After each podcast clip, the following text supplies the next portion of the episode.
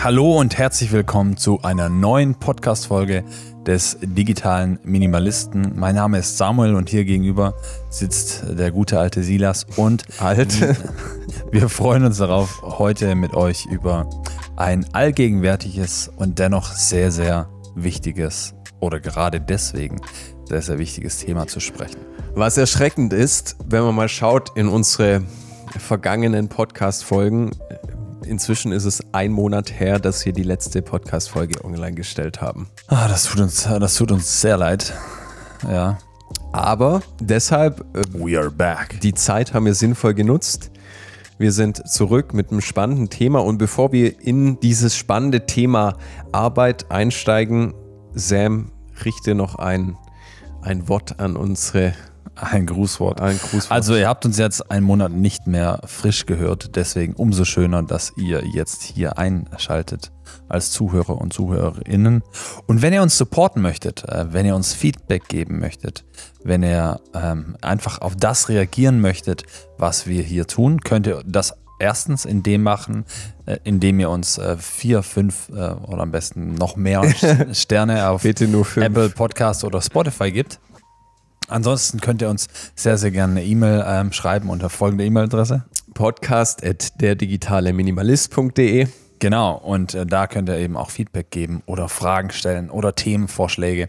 Wir freuen uns äh, da immer mit euch im Gespräch zu sein. Und wenn euch gefällt, was wir machen, dann könnt ihr uns auch finanziell unterstützen und uns einen Kaffee äh, sponsoren auf der Kofi. Seite Kofi. Heute haben wir einen Eiskaffee genossen bei dem heißen Wetter. Yes, aber das war's von uns. Ähm, und ich freue mich auf die nächste Folge. Ciao, bis zum nächsten Ciao. Mal. Spendet euer Geld. Nein, ähm, wir wollen heute über das äh, spannende Thema Arbeit sprechen. Also so gefühlt wäre ich ja am liebsten Influencer, Sam. Da verdient man einen Haufen Geld, aber muss eigentlich gar nicht mehr arbeiten, oder? Nee, nee man postet so ein paar Fotos am Tag und äh, dann geht man irgendwie in schicke Hotels, um da halt eben die Fotos zu machen und man bekommt dann auch von den Hotels alles gezahlt. Oder man bekommt neue Klamotten zugeschickt und ja, eigentlich, ich glaube, wir haben, was sagt man, auch die Berufswahl zeugt von einer gewissen Intelligenz. ja, da haben wir uns dann falsch entschieden. Nee, aber uns geht es ja auch sehr gut. Nochmal so eine andere Frage. Wann hast du das letzte Mal körperlich und auch geistig wirklich hart gearbeitet. Also ich habe äh, bei Freunden vor kurzem äh, die Wohnung renoviert. Da haben wir Teppichreste äh, vom Boden weggekratzt. Das war harte Arbeit. Mhm. Ja, also auch mehrere Stunden oder hast du dann nach 15 Minuten aufgegeben? Äh, auch mehrere Stunden und mehrere Blasen. Äh, genau. Ah, okay. Aber das war jetzt ehrenamtliche Arbeit. Aber das wäre so die erste Arbeit, die mir so körperlich sofort einfällt. Mhm. Und geistiger Art? Geistige Art, ähm, ich bin ja eben auch als äh, Pastor tätig mhm. ähm, oder Gemeindeleiter. Und da, wenn ich so manche Predigten und manche Reden vorbereiten muss, da muss ich die Rübe schon auch mal ordentlich zum Rauchen bringen. Mhm. Wie sieht es bei dir aus? Äh, auf die Frage habe ich gewartet. Vielen Dank. äh, ja, bei mir, also körperlich hart gearbeitet, habe ich in der Zwischenzeit auch schon wieder, aber wenn ich sage schon wieder, ich habe eine Ausbildung zum Schreiner gemacht, zwei Jahre lang harte körperliche Arbeit. Damals war es noch Maschine. Damals war ich noch eine Maschine und jetzt meine Unterarme kann ich äh, hier fast mit meinen zwei Zeigefinger Daumen um, umgreifen. Jetzt bin ich nur noch so ein Computersitzer und äh, Filmemacher. Aber da habe ich wirklich körperlich hart gearbeitet. Da haben wir halt auch mal ein äh, 50 oder 60 Kilo schweres Türblatt in vierten Stock hochgetragen. Oder wir haben in der Werkstatt irgendwelche Möbel rumgewuchtet. Also das war richtig körperlich harte Arbeit über teilweise zehn Stunden, teilweise, wenn wir auf Montage waren, weiter weg, sogar elf oder zwölf. Also mhm. Schön legal alles. Ja, an der Grenze der Legalität. also das, daran kann ich mich zurückerinnern. Und geistiger Art, also ich bin ja inzwischen selbstständig und äh, mache viel Filmproduktion und da hatten wir jetzt ein großes Projekt. Es war ein Film, der geht in der Summe drei Minuten lang, beinhaltet 48 Szenen und in jeder Szene sind so ein bis zwei Leute involviert und diese Menschen innerhalb einer Drehwoche unterzubekommen mit all ihren Wünschen und Anforderungen, die sie auch privat haben, das war für mich geistig sehr herausfordernd. Also das war eine Belastung, eine positive Stressbelastung, aber es war eine Belastung. Mm, yes. Mm. Ja. Wir haben es jetzt am Anfang so ein bisschen überspitzt kommuniziert mit dem Influencer. Es ist ja durchaus so, dass Influencer sein mit ernsthafter Arbeit äh, verbunden ist. Dennoch prägt das Influencer-Sein ja die Sichtweise, die wir heutzutage von Arbeit vermittelt bekommen, gerade auch von jüngeren Leuten. Also ich glaube schon, dass es viele Menschen gibt, die ähnlich denken, wie wir es jetzt überspitzt formuliert haben. Also dass sie denken, ja, am liebsten Influencer sein, dann muss ich nicht mehr arbeiten, dann kann ich nur noch machen, was ich möchte und nebenher ein paar Fotos und dann, ja, dann wird das schon. Wir wollen uns heute darüber Gedanken machen, wie sich die Arbeit denn auch über die Jahre weiterentwickelt hat und eben auch so ein bisschen darüber nachdenken, was denn auch unsere sozialen Medien beziehungsweise generell unsere Medien für einen Einfluss auf unsere Wahrnehmung von Arbeit, mhm. vielleicht am Ende auch auf unsere Motivation und Bereitschaft zu arbeiten, eben an Auswirkungen haben. Hat sich Arbeit verändert in den letzten Jahren? Mhm. Ja, also definitiv. Ich, also ich finde, du hast es gerade schon schön zusammengefasst. Ich denke, wir können unseren Zuhörern und Zuhörerinnen noch kurz einen Fahrplan mit auf den Weg geben.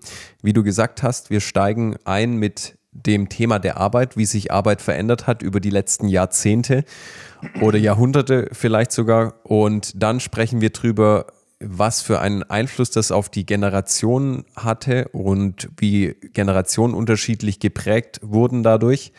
Dann ein ganz spannendes Thema ist noch die Arbeitsmoral. Also was ist eine positive, was eine negative Arbeitsmoral. Mhm.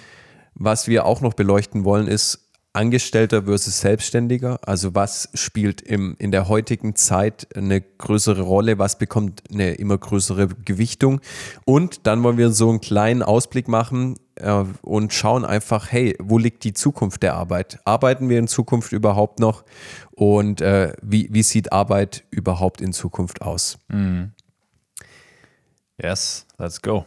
Soll ich mal anfangen? So einen kleinen Abriss über, über die Arbeit. Sehr gerne. Also, wenn man mal zurückschaut, ich nenne jetzt keine Jahreszahlen, weil die könnt ihr euch wahrscheinlich dann eh nicht merken, aber so ganz grob abgerissen kann man sagen, früher bestand das Leben aus Arbeit. Also du hast gearbeitet, um zu leben und du hast gelebt, um zu arbeiten.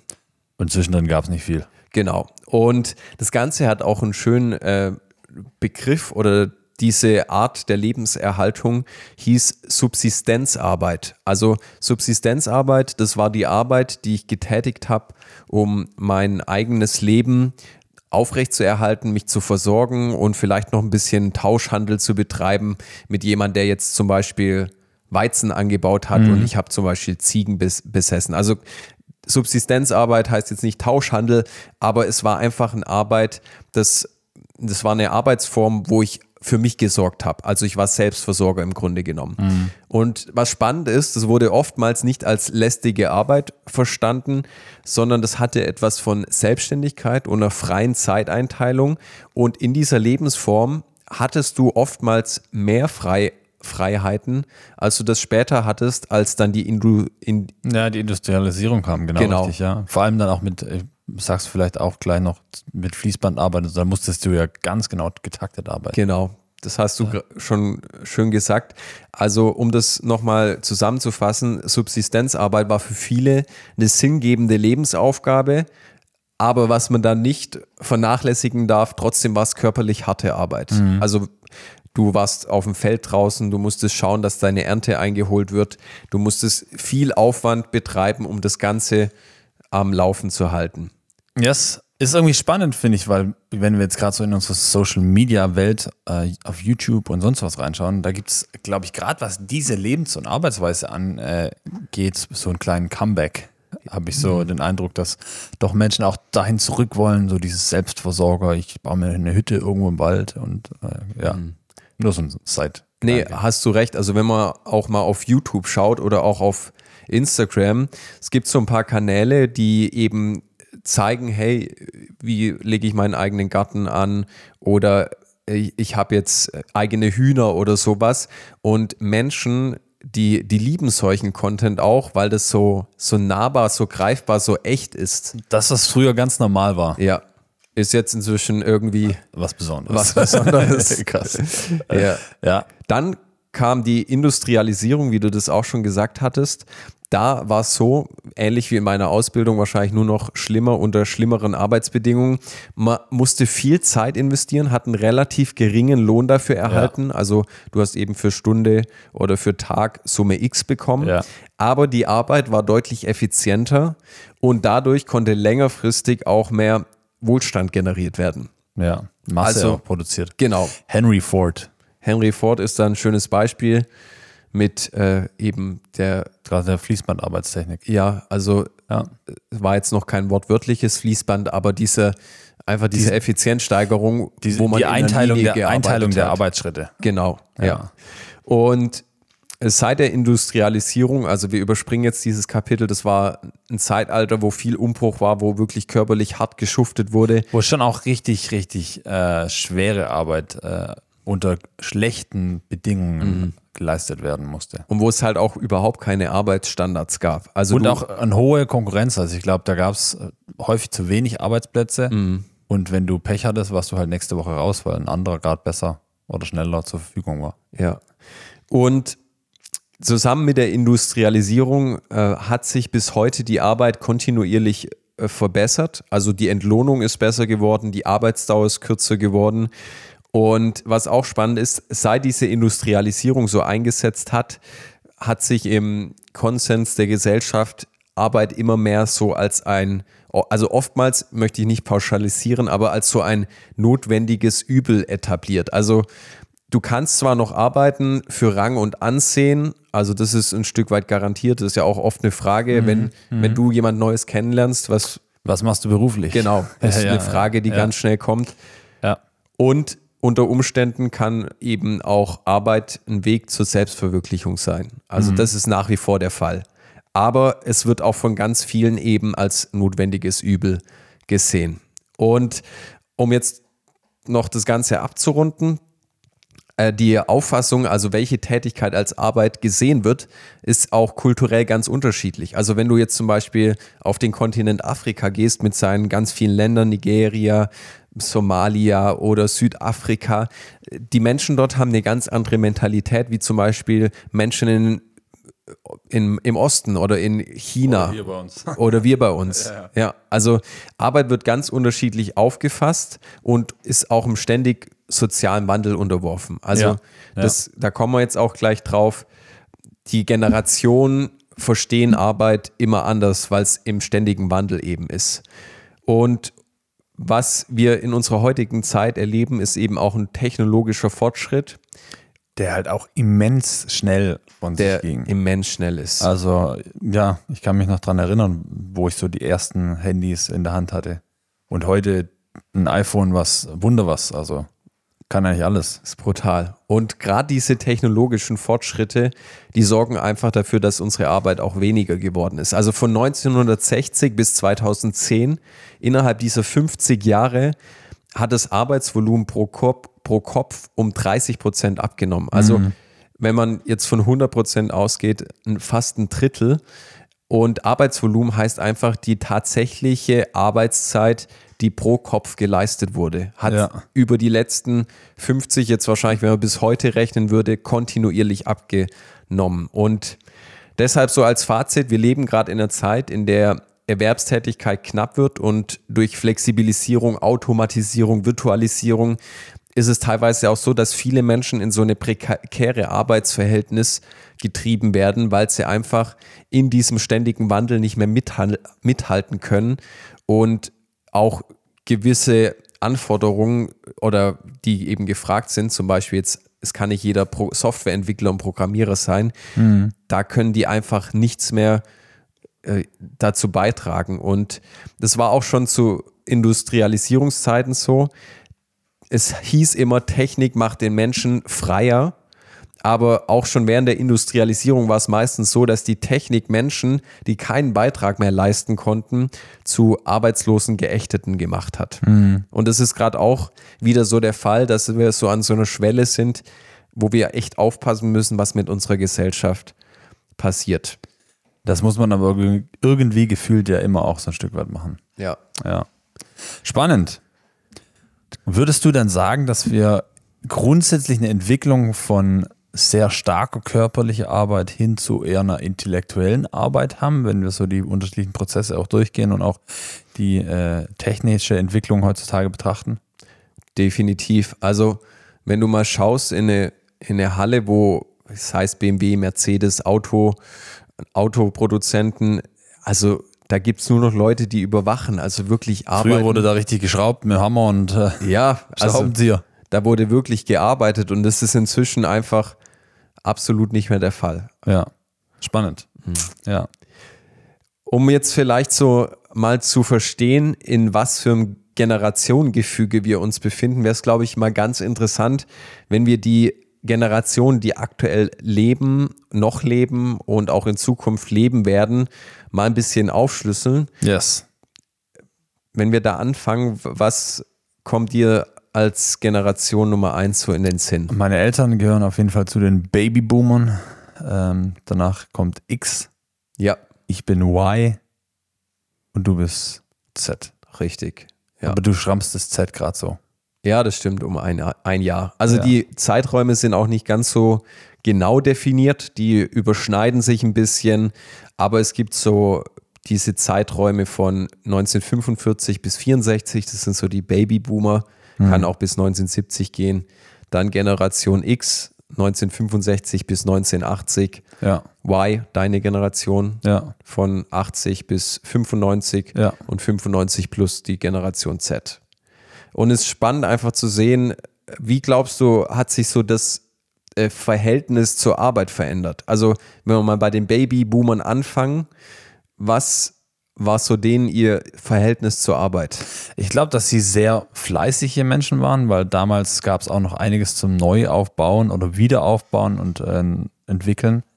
Ähm, und ich glaube schon, dass damals auch noch deutlich mehr körperlich gearbeitet wurde, wie es jetzt äh, im Verhältnis zu heute zum Beispiel der Fall ist. Yes. Ja, Wahrscheinlich wurde, also wenn ich jetzt gerade mal auch mal so an meine Eltern denke, da wurde länger gearbeitet. mhm.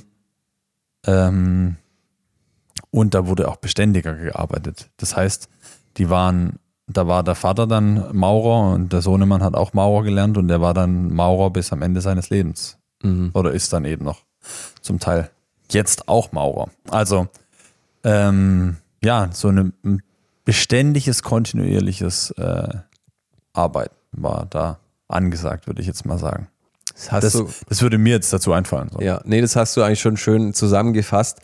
Also Babyboomer, wenn es jetzt so auf die, den Arbeitsplatz äh, geht, waren die eine Generation, die immer schon auch Achtung und Rücksichtnahme erwartet haben von ihren Arbeitgebern. Also die Generation davor, um das noch mit einzubeziehen, das waren so die Traditionalisten, das waren so die, die Generation von 1930 bis 45, die Generation, die auch während des Krieges mit aufgewachsen ist und die haben eben Autorität sehr hoch gehalten Mhm. und das war immer noch so ein Top-Down-Management. Also mein Chef sagt mir, was ich mache und das Und wird keine umgesetzt. Widerrede im Gesetz Genau.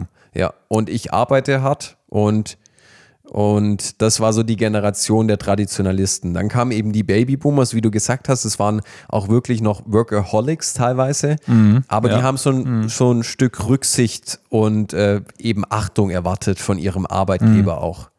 Und dann kommt Generation X, so die, wo wir wahrscheinlich am wenigsten drüber wissen. Die war noch komfortabel mit Autorität, hat aber nur noch so hart gearbeitet, wie es nötig war. Also denen war schon eine Work-Life-Balance wichtig.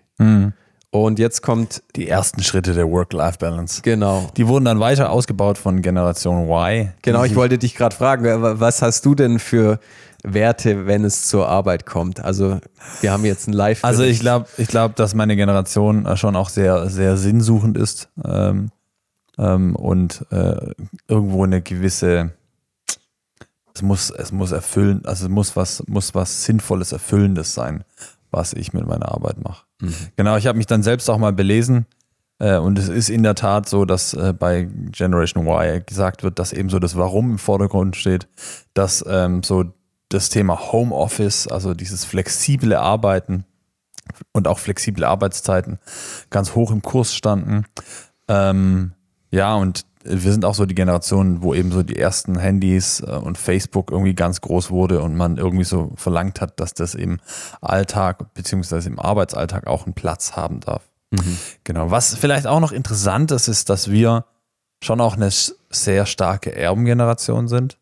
Das heißt, ähm, wir laufen so ein bisschen auf den Lorbeeren der Babyboomer, wenn die einen guten Job gemacht haben. Mich eingeschlossen, also die Generation ja, Z. Natürlich, ja, ja genau. Ja. Hm. Und ich glaube, dass so Generation Y und Generation Z sind schon auch ähm, ein Stück weit ineinander äh, übergehend, äh, was auch so den, der Umgang mit Technologie angeht. Ja, ja, also sind fließende Übergänge. Und deine Generation, das war auch so die Generation, die so ähm, auch schon, wenn ich, ich hatte ja vorhin gesagt, eine Generation, Babyboomer, die haben so einen gewissen Grad an, also den Traditionalisten, die, denen war es eigentlich egal, wie sie behandelt wurden, oder nicht egal, das ist das falsche Wort, aber die haben gesagt, das, was mein Chef sagt, das mache ich. Die Babyboomer haben dann schon gesagt, hey, ich will hier schon ein bisschen Achtung haben. Dann kam die Generation X, die hat gesagt, okay, mit Autorität bin ich komfortabel, aber es muss sich in Grenzen halten, ich muss mich auch selbst bestimmen können. Ja. Dann kam die Generation Y, die hat gesagt, hey, wenn du meinen Respekt willst, dann musst du den verdienen. Und jetzt kommt eben noch die Generation Z, die sagt, äh, okay, nicht was kann ich der Welt geben, sondern was kann die Welt mir geben. So. Also grob zusammengefasst. Also hört sich ein bisschen hart an, aber ja, ist ja. schon ein Stück weit so. Ja. Und eben, wie du das auch schon gesagt hast, Generation Y sehr sinnorientiert. Ich brauche ein Ziel, ich ähm, brauche ein Achievement, also irgendwie ein Meilenstein, wo ich mich orientieren kann. Sonst verstehe ich nicht, warum ich Arbeit investieren soll. Mhm. So auch dieses ein bisschen, was ich vorhin gesagt habe, als wir die Geschichte der Arbeit kurz abgerissen haben. Warum soll ich überhaupt arbeiten? Arbeit ist doch was an für sich sinnfreies, ein notwendiges Übel, damit mhm. ich eben Geld verdiene. Hm. Was eigentlich auch ganz interessant ist, ist, dass ähm, eben parallel zu dem, wie wir uns als äh, Menschen, mal angenommen von Babyboomer bis Z entwickelt haben, auch sich der Arbeitsmarkt, Arbeitsmarkt ja auch verändert hat. Das heißt, damals ähm, war es, korrigiere mich, wenn ich falsch äh, bin oder ihr auch, auch Zuhörer und Du bist nicht falsch. falsch liege. Ähm, damals war es so, äh, dass eben ein äh, relativ, zeitenweise relativ wenig Arbeit da war, aber extrem viel Arbeitssuchende. Mhm. Äh, und so Babyboomer Generation. Genau und, und mhm. somit äh, somit ähm, eine sehr luxuriöse äh, Situation im, von Seiten der Arbeitgeber da war, weil eigentlich immer genug Personal auch zur Verfügung war. Und ich glaube, über die Jahre hinweg hat sich das aber immer mehr dahin entwickelt, dass man die Menschen als Ressourcen äh, sieht, um die man auch werben muss. Das heißt, es ist nicht mehr selbstverständlich, dass man jeden Arbeitsplatz besetzt hat und äh, dass sich da auch auf jeden Fall jemand darauf bewirbt. Das heißt, die Firmen mussten sich auch mitentwickeln und mussten auch schauen, dass sie Anreize schaffen, damit eben auch Menschen äh, es interessant finden, dort zu arbeiten. Also das geht so ein bisschen Hand in Hand, so die Bedürfnisse der Generation Y und Z aber auch äh, und dann eben das darauf reagieren der Firmen, weil eben zum Teil einfach wenig, äh, weniger Arbeitskräfte als Arbeit da sind. Ja. Absolut. Ich habe jetzt auch letztens mit jemandem gesprochen, auch aus der Gener Generation der Babyboomer. Der hatte damals eine Ausbildung zum Chemielaboranten gemacht und der hat einfach keine Arbeit gefunden. Mhm. Und heutzutage kenne ich jetzt Menschen, die Chemie studieren oder die in die Richtung gehen beruflich und da werden händeringend Leute gesucht. Mhm. Also der hat damals umgeschult und heute kannst du dir raussuchen, bei wem ich anfange zu arbeiten. Also es mhm. ist ein absoluter Luxus, aber dadurch kommt eben auch die Haltung, okay, ich schaue jetzt erstmal, wer kann mir was anbieten und dementsprechend entscheide ich mich dann für mhm. denjenigen. Also mhm. die Karten haben sich ein bisschen gewendet. Mhm. Grundsätzlich sind wir der Meinung, dass es eine gute Haltung braucht in der Arbeitswelt. Also egal wie, egal welches Alter ihr seid, egal welche Generation ihr seid. Ähm, und ja, ganz egal, in welchem Arbeitsfeld ihr tätig seid. Ich glaube, es ist, oder wir beide glauben, es Mhm. ist sehr, sehr wichtig, einfach eine gute und positive Haltung äh, zur Arbeit an den Tag zu legen. Und ich persönlich habe mich einfach dann so ein bisschen mit auseinandergesetzt, hey, was ist denn, was ist denn eine gute Arbeitsmoral und was ist denn eine schlechte Arbeitsmoral? Also worin kann sich das auch zeigen? Und da wollte ich euch einfach so ein paar Gedanken zu äh, mit auf den Weg geben, dass ihr die äh, einfach für euch bewegen könnt. Und im Anschluss danach wollen wir noch kurz mal zum Thema Selbstständigkeit versus Angestellten Genau. reinschauen. Also, eine, ich fange mal von der schlechten Seite an. Eine äh, Eigenschaft bzw. Eigenschaften einer schlechten Arbeitsmoral ähm, sind folgende: Prokrastination, Negativität, äh, Ineffizienz, Unzuverlässigkeit, Passivität, Unpünktlichkeit, ja, und generell einfach ein unprofessionelles Verhalten. Und man kann sich so ein Stück weit reflektieren. Hey, wie sieht's da bei mir aus? Gibt es da Attribute, wo äh, die auch, die eben auch in meinem, in meinem Verhalten sichtbar werden? Und da kann man sich, könnt ihr euch auch als Zuhörer und Zuhörerin vielleicht auf die darauffolgende Seite positionieren. Eine positive äh, Arbeitsmoral be- beziehungsweise Eigenschaften einer starken Arbeitsmoral sind eben die Bereitschaft, auch mal harte Arbeit zu bringen, egal ob jetzt geistig oder körperlich.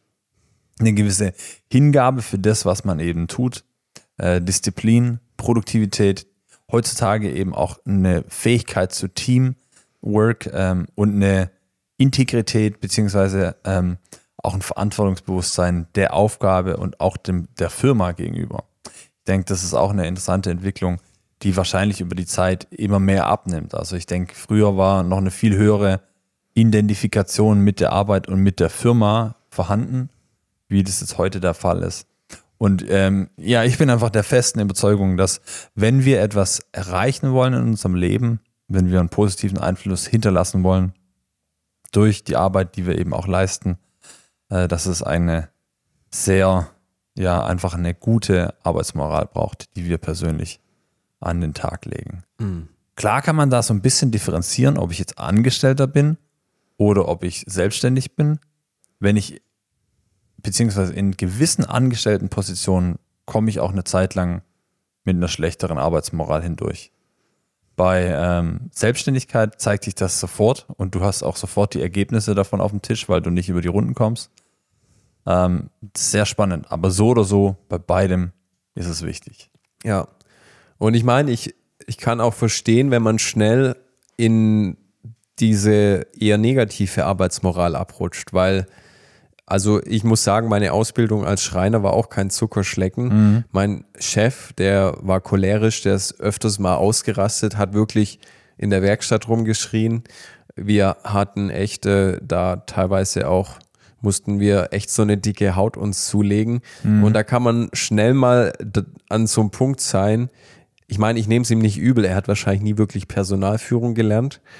Aber da kann man schnell mal in so einem Punkt sein, so jetzt erst recht. Also Ja. jetzt habe mich- ich keinen du mich Bock. auch. Ja, du mich auch. Also wenn, wenn du mich so behandelst, dann äh, sehe ich es nicht ein, eine positive Arbeitsmoral an Ja, den Tag ja zu legen. stimmt. Ja, kann ich schon auch nachvollziehen, ja. Von daher, es gibt, glaube ich, ganz viele Berufsbilder, wo es, wo es teilweise echt, wo man zu kämpfen hat, weil man andere Vorstellungen hat oder auch einfach Wertschätzung erhalten möchte Ja. und da immer so eine Gratwanderung macht. Und deshalb ist es, glaube ich, heutzutage auch wichtig. Wir hatten es ja schon, dass die, die, die Firma muss sich schon wirklich auch drum bemühen oder das Unternehmen, dass, dass mein, meine Mitarbeiter, die sind wirklich mein höchstes Gut. Und wenn ich das nicht alltäglich spüren lasse, ähm, gerade wenn es dann auch wirklich zu wirklich körperlich harter Arbeit kommt, im Handwerk oder auf dem Bau, dann sind meine Mitarbeiter halt vielleicht nicht mehr so lange bei mir.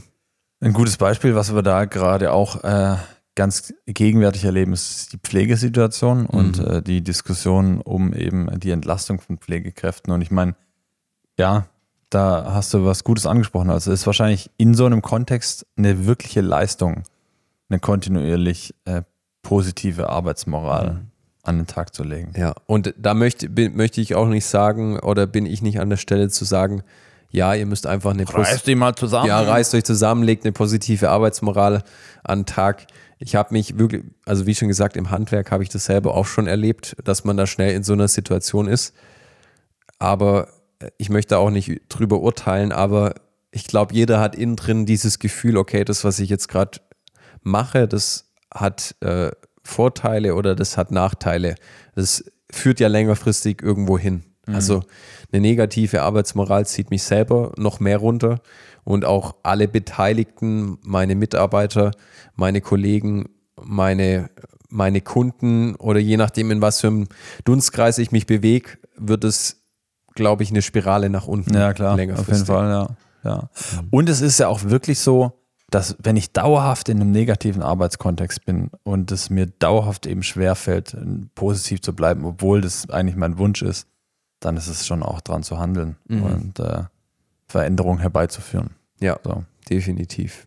Yes. Du hast schon sehr früh Veränderungen beigeführt, nicht weil es so schlimm war, sondern weil es einfach auch, äh, du hast, glaube mit 18 angefangen, dir ein zweites Standbein aufzubauen. Wie war das? Ja, genau. Also ich habe ja schon immer leidenschaftlich gern eben Filme und Videos produziert. Und da habe ich mit 18 einfach ein Nebengewerbe angemeldet, weil ich gesagt habe, hey, ich habe eine Fähigkeit und wenn ich diese Fähigkeit monetarisieren kann, also damit Geld verdienen kann, ist es doch eine tolle Sache. Mein Kunde bekommt ein starkes Produkt, ich verdiene noch Geld und habe dadurch schon als 18-Jähriger gewisse Freiheiten gehabt, die halt andere 18-Jährige nicht hatten. Mhm. Das hat sich dann immer weiterentwickelt. Jahr für Jahr wurde das Volumen, das Auftragsvolumen größer. Ich war dann aber irgendwann an einem Punkt, wo ich dann studieren wollte, auch in diese Richtung. Das hat nicht geklappt. Dann habe ich eben gesagt, ich mache eine Ausbildung. Und das waren halt alles so noch eine, das war eine Phase, wo ich noch nicht hätte selbstständig sein können. Mhm. Und nach der Ausbildung war dann der Punkt erreicht, wo es während der Ausbildung schon so gut lief, dass ich gesagt habe, okay, jetzt all in. Mhm. Ich mache mich selbstständig. Mhm. Also es war ein kontinuierlicher Prozess über fünf Jahre, wo ich nebenher schon die Weichen gestellt habe, dass ich dahin komme, wo ich sein will. Und mhm wo ich Freiheiten habe, die ich im Angestelltenverhältnis eben nicht habe. Mhm. Selbstständigkeit hört sich auch immer so, also viele Angestellte sehen immer nur die positiven Seiten. So, ach ja, du hast ja. Ähm, kannst morgens ausschlafen. Kannst morgens ausschlafen. Auch nicht jeder, wenn du Unternehmer bist und Mitarbeiter, dann musst ja, du auch klar. Arbeitsvorbereitung und morgens pünktlich da sein. Aber man sieht halt nur, okay, der hat jetzt heute sich mal einen Tag frei gemacht oder der hat jetzt ähm, sich das und das leisten können. Aber es, du trägst ja permanent ein unternehmerisches Risiko. Also wenn du keine Aufträge bekommst, mhm. dann äh, geht es ganz schnell äh, abwärts. Und mhm. es ist dann eben so, du hast monatlich deine Fixkosten mhm. im vierstelligen Bereich, für manche vielleicht sogar im fünfstelligen Bereich. Und wenn das Geld nicht reinkommt und äh, du wirklich monatlich diese großen Ausgaben hast, dass es einfach läuft. Du musst deine Krankenkasse selber zahlen, deine Versicherung etc. etc. Also das, man sieht immer nur diese positiven Auswüchse, aber dass man halt dann auch mal vier oder fünf Projekte gleichzeitig hat, wo man sich gedanklich investieren muss, das sehen halt viele nicht. Mhm. Ja. ja. Ja, genauso hat eben aber auch äh, das Angestelltensein also es gibt einfach Vor- und Nachteile. Und man muss mhm. sich, glaube ich, einfach für sich persönlich entscheiden oder überlegen, wie möchte ich arbeiten und welches Arbeiten passt auch am besten zu mir selbst. Ja. ja. Und was es natürlich auch braucht, äh, Angestellten-Dasein hat schon die Vorteile, dass ich mir um nichts Gedanken machen muss. Also im Sinne von, äh, wann, kommt der nächste Auftrag. Also ja. eben, ich gebe die Verwand Verantwortung ab und es gibt so einen schönen Spruch, das, der heißt, äh, warte, den habe ich hier als Screensaver. If you don't take risks, you work for someone who does. Also, wenn du nicht das Risiko übernimmst, dann arbeitest du für jemanden, der es macht. Mhm.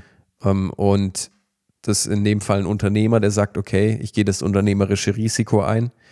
Oder eben, ja, irgendjemand, der halt bereit ist, das Risiko zu übernehmen. Ja, nimmt aber auch dann den Mehrwert mit nach Hause. Berechtigt, würde ja. ich sagen. Ja. Ja. Genau. Okay, jetzt hatten wir so einen Rundumschlag ähm, über die Arbeit. Ja.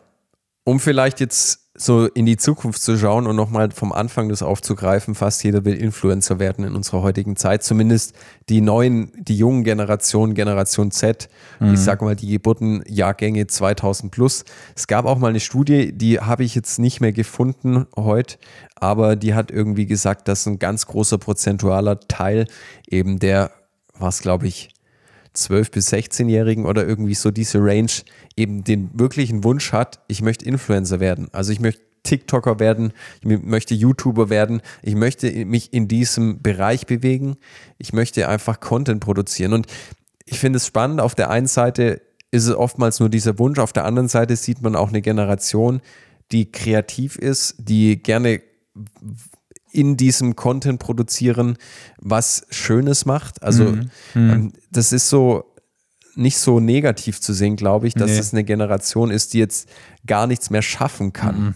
Und das ist ja eben auch eine Leistung, sowas mhm. wirklich auch auf eine qualitative Art und Weise kontinuierlich zu produzieren. Ja, was man aber auch nicht unterschätzen darf, ist eben, dass es ein Haufen Arbeit ist. Und das übersehen eben auch ganz viele, wenn es zum Influencer und Influencer ist so ein bisschen ein abwertendes Wort, also so jemand, der einen beeinflussen will. Ich finde Content Creator das ja. schönere Wort. Ja. Und das ist es auch wirklich, also Menschen, die Inhalte produzieren für andere. Mhm. Und da ständig wirklich am Puls der Zeit zu sein, neue Inhalte zu kreieren, das ist wirklich harte Arbeit. Also ich kriege selber mit, ich bin ja mit manchen äh, YouTubern vertraut und weiß, was es heißt, einen Kanal mit mehreren hunderttausend Abonnenten am Laufen zu halten. Ja. Also das ist nicht ohne, das sehen viele nicht. Und das ist psychisch auch sehr belastend, weil du eigentlich ständig die Menschen bespaßen musst. Ja, Sobald du ja. das nicht mehr tust. Immer so klein, du musst immer so die Karotte vor den Esel halten. Ja. Sobald du das nicht mehr tust, wirst du irrelevant und die Leute deabonnieren dich. und deshalb äh, viele wünschen sich das, aber ich glaube, die wenigsten haben die Eigenschaften, das auch wirklich so umzusetzen. So ja. umzusetzen. So zu leben, ja. ja. Ja, spannend. Haben wir noch so ein paar abschließende Gedanken zum Thema Arbeit? So einen kleinen Ausblick, also Zukunft der Arbeit. Wir können sagen, also alles, was Arbeit angeht, wird, wie ich schon gesagt habe, es wird noch mehr Automatisierung kommen. Mhm. Flexibilisierung heißt, mehr Menschen werden vielleicht als Selbstständige, als Auftraggeber arbeiten. Ja. Die Virtualisierung wird zunehmen. Du musst nicht mehr an, an einem Ort sein, um zu arbeiten. Was aber auch dazu führen kann, dass es eben so prekäre Arbeitsverhältnisse gibt. So, zum Beispiel gibt es ja so Clickworker.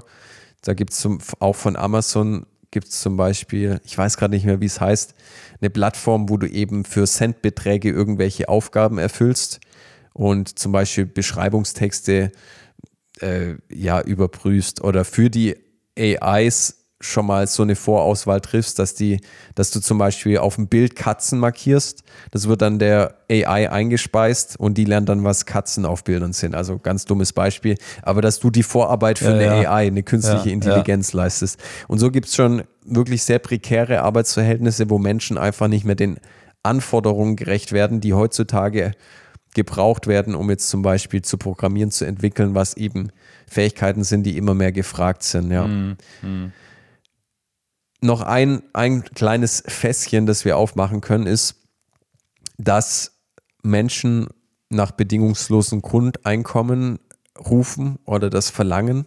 Mhm. Also so ein zweischneidiges Schwert. Also ich persönlich, meine persönliche Meinung, ich sage, bedingungsloses Grundeinkommen ist nicht positiv. Also ich sehe das eher als Gefahr.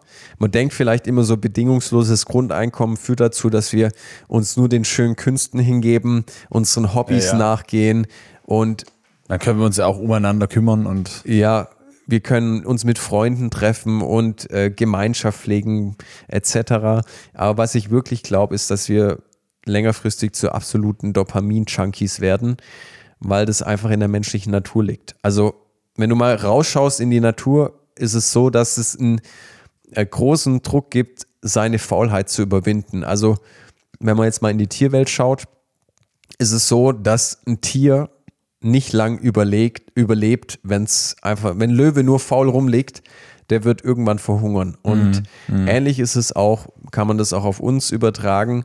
Faulheit ist tödlich in dem Sinne, dass wir unsere Freizeit, also frei in Anführungszeichen, eigentlich mit Sinnlosem füllen und nur wenige starke Menschen aus diesem Rhythmus ausbrechen. Und wir werden uns nur noch, wir hatten schon oft das Thema, wir werden uns nur noch von diesem kleinen Dopaminrausch, wow, wir haben kurz gelacht mm, beim mm. Instagram Reel oder TikTok Video, zum nächsten TikTok-Video scrollen, wo wir wieder lachen und wieder diesen kleinen Dopaminrausch haben. Mm. Und deshalb ist es einfach so, dass, dass ich nicht glaube, das ist ein Punkt, warum Grundeinkommen meiner Meinung nach nicht funktionieren kann. Und ein zweiter Punkt, um das Grundeinkommensthema zu schließen, es wird, glaube ich, längerfristig zu einer Zweiteilung der Gesellschaft führen. Kannst du dir vorstellen, warum? Ja, weil die einen eben äh, mega motiviert sind, trotzdem noch was zu machen oder mehr zu machen mhm. auf der Grundlage, die sie schon haben. Und die anderen sagen, ja, das reicht doch. Und dann sich eben nicht mehr von wegbewegen und es so zu einer Klassenteilung kommt oder gesellschaftlichen Spaltung kommt. Genau, richtig. Also es wird nach wie vor die Unternehmer geben und die Menschen sagen, geil, ich baue mir was auf, werde vielleicht sogar das nächste Google oder das nächste Amazon. Ja. Und dann gibt es trotzdem wieder eine, eine, Verlagerung, wo Menschen deutlich mehr verdienen. Und dann gibt es eben die Menschen, die Grundeinkommen beziehen. Und das hat ja heute auch schon so ein gewisses Maß. Dieses Bild gibt es ja schon. Also mhm. es gibt einmal die Arbeitnehmer, die Arbeit haben und die Selbstständigen und die Unternehmer. Mhm. Und es gibt halt arbeitslose Menschen oder auch Hartz IV, also Menschen, die Hartz IV beziehen. Und da gibt es ja auch schon so eine gewisse Abneigung oder Abwertung gegenüber mhm. diesen Menschen. Und sowas ähnliches könnte auch da entstehen, dass es so eine Arbeitselite gibt und eben die Leute, die nur Grundeinkommen beziehen. Mhm. Ja, und also zusammenfassend kann man ja auch wirklich sagen, dass Arbeit was Erfüllendes sein kann. Definitiv. Etwas ähm, Sinnstiftendes sein kann. Dass die Tatsache, dass ich mein eigenes Leben gestalten kann und dem Form geben kann, meine eigenen Ideen umsetzen kann, ähm, das lässt mich am Abend ins Bett fallen und sagen, ja, gut was. Mhm. Also ich finde den Gedanken, nicht mehr zu arbeiten, eher beängstigend. Ja, also das, das stimmt absolut. Und ich denke, wir Menschen, wir brauchen diesen extrinsischen Anreiz. Also mhm. wir müssen wissen, ich muss arbeiten oder ich darf arbeiten, weil wenn dieser extrinsische Anreiz fehlen würde, können wir uns, glaube ich, ganz schwer intrinsisch motivieren. Ich meine, ein tolles Beispiel ist zum Beispiel, früher hat man Wäsche von Hand gewaschen mhm. und es war mega viel Arbeit. Dann mhm. kam die Waschmaschine. Wir müssen die Wäsche jetzt eigentlich nur noch in die Waschmaschine stopfen und aufhängen und schon das ist dann wieder zu viel und wir sind schon wieder so faul geworden, ja. dass wir zu faul sind, die Waschmaschine zu füllen. Und wir sehen ja ständig, die Technologie wird weiterentwickelt oder schreitet fort. Uns wird Arbeit, äh, die Arbeit wird weniger, aber wir bleiben trotzdem nach wie vor faul. Mhm. Und äh, deshalb ist es wichtig, dass wir Arbeit haben oder dass wir eben diese Sinnstiftung haben. Und ob wir das dann im Angestelltenverhältnis oder in der Selbstständigkeit machen, das ist uns überlassen. Das hat auch viel mit Charakter, mit Wille zu tun. Und jeder kann auch Influencer werden, wenn er das möchte, aber wir haben es angerissen. Das ist auch viel Arbeit. Und ich würde sagen, 80 Prozent der Influencer, die, die investieren wirklich Arbeit. Dass, Richtig viel Arbeit. Dass es so aussieht, wie wir das wahrnehmen. Mhm. Also deshalb, klar gibt es immer noch die, die Frauen, die dann auf Instagram einmal ihren in die Kamera halten weil sie einfach schöne Formen haben. Und dann gleich mal 20 Klicks bekommen. Millionen Klicks. ja, also ja. es gibt immer gewisse, also die Welt wird immer, immer unfair sein. Ja. Also es ist, wird immer gewisse Ungleichheiten geben. Aber grundsätzlich ehrliche Content Creators stecken sehr viel Arbeit in ja, das, was sie würde tun. Würde ich auch sagen, ja. ja. Alright.